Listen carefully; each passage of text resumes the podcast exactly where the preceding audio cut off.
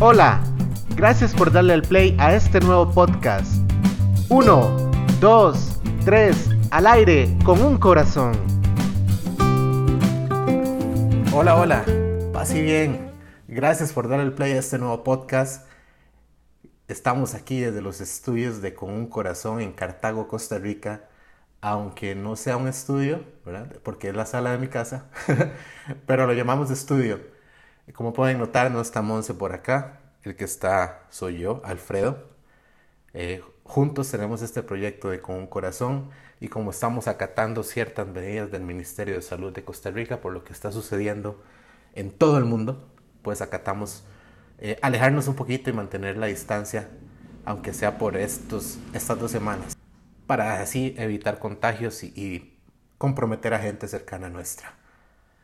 Eh, hoy estoy acá contento, contento. Monse me encargó el podcast de hoy, aunque es un podcast diferente porque va a durar menos de lo habitual. Teníamos algo que contar, algo, algo que escribí hoy y, me gustaría compartirlo con todos ustedes estamos pasando una situación em, pues de crisis a nivel mundial, una situación que nos está comprometiendo a todos, una situación que no, que no es fácil de enfrentar y por eso me nacieron algunas palabras para escribir y también con el Espíritu Santo pudimos escribir esto juntos para tocar y dar un luz a un poquito de corazones que tal vez se sientan Em, afligidos, se sientan con miedo, con ansiedad en estos días de cuarentena. Estos días, como lo llamé ahora, es, es como el ojo del huracán, ¿no? Eh, analizando lo que está sucediendo en todo el mundo, se me vino a la cabeza una palabra que significa paralizar. Se me vino a la mente el miedo y se me vino a la mente las tormentas. Hoy es martes 17 de marzo del 2020.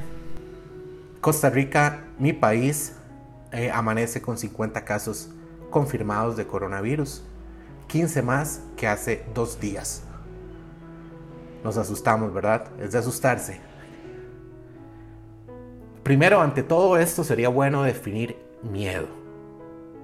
Según la Real Academia de Lengua Española, miedo significa angustia por un riesgo o daño real o imaginario.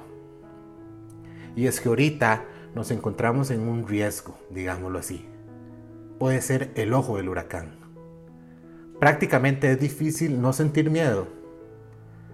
Cuando escuchas que el virus lleva miles de muertes a su paso, miles de infectados, escuelas, comercio varado, calles desoladas a nivel mundial, noticias que a cada segundo nos, nos contagian, posteos interminables de Facebook, mensajes con información por WhatsApp, y esto nos está nublando un poco la mirada. Llegamos a sentir miedo de no poder recuperar nuestras vidas a como era hace algunas semanas. O que algún ser querido o nosotros nos veamos perjudicados llegamos a sentir miedo. Y el miedo puede jugar varios papeles en nuestra vida. Puede prevenirnos de una catástrofe, como la cebra que huye de un lugar porque tiene miedo a que se la coma un león, ¿no? Pero también puede jugar en contra, y aquí viene una palabra sumamente importante, nos puede paralizar. Y en este momento sería normal que nos paralicemos ante todo esto que estamos viviendo. Y cuando nos paralizamos, perdemos la comunicación con Dios. Así de simple, Y perdemos contacto con las promesas que Él nos ha hecho cuando venga el miedo o vengan las tribulaciones.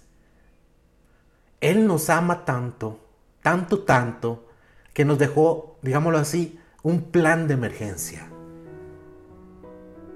para cuando se acercaran estas tormentas y pudiéramos salir adelante. Es un manual con muchos libros escrito hace miles de años y seguro vos tenés uno en tu casa. Yo tengo uno aquí en mi casa. Sería bueno que en este momento vayas, lo buscas, lo sacudas un poco si lo tenés olvidado y leyeras conmigo una cita para no sentirnos temerosos por este ratito y para lo que resta de, de esta cuarentena, de los días que tengamos que pasar sufriendo por este virus. Sabes que estoy hablando de la Biblia, ¿no? Hay una cita que es de mis preferidas, que me sigue alentando cada vez que aparece un nuevo reto. Cuando aparece un problema, una tormenta, y es esta. Búsquenla ahí si pueden y la anotan si no tienen la Biblia a mano. Es segunda de Timoteo, capítulo 1, versículo 7. Ojo lo que dice. Porque no nos ha dado Dios espíritu de cobardía, sino de poder, de amor y de dominio propio. Palabra de Dios. Está claro, ¿no? ¿No lo tienes claro? Más claro que el agua, podríamos decir. No somos cualquier criatura. No somos cualquier criatura. Somos hijos de Dios. Y como hijos de Dios, eso nos permite heredar sus cualidades también. ¿Te habías puesto a pensar en eso? porque estamos hechos a su imagen y semejanza. Dios no quiere que te acobardes, no te quiere paralizado ahorita en estos momentos, sino más bien Él quiere que tomes acción y dominio sobre ti mismo para así tener la capacidad de disipar esta tormenta. Ahorita sentimos mucho miedo. he recibido mensajes de amigos que no quieren salir porque tienen eh, miedo a ser infectados, eh, eh, van y compran montones de cosas. Aquí en Costa Rica lo que ha pasado últimamente es que han agotado algunos suministros, ¿no? La gente se ha vuelto un poquito intensa con lo que está sucediendo. Y claro, e, es lógico, ¿no? Nos controla el miedo muchas veces.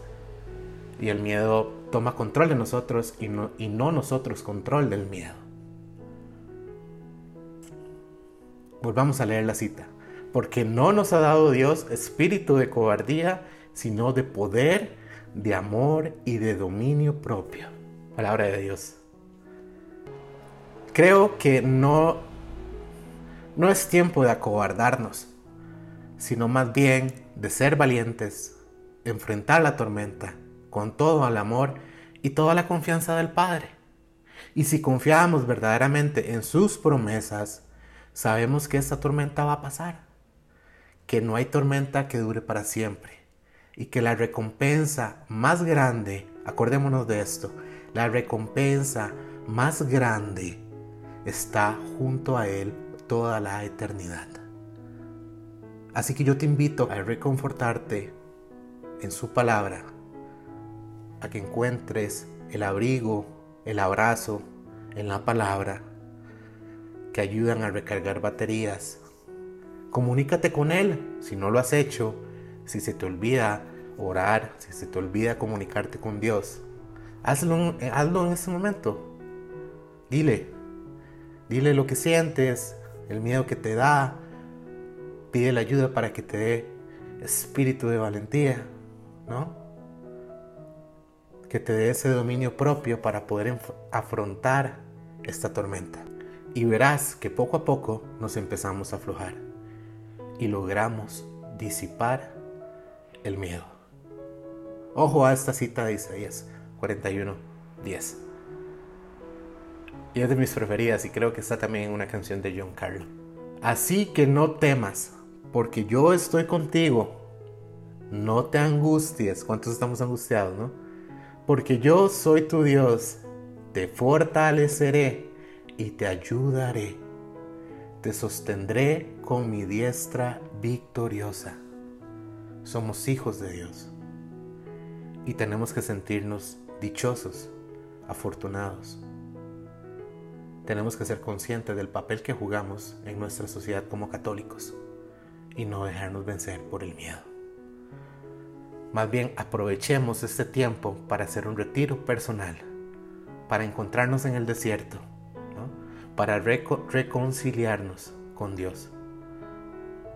si es que lo necesitas. Y si no, para hacer aún más fuerte el lazo que ya tienes con Él. Orar para que el miedo no nos paralice ni paralice a los demás.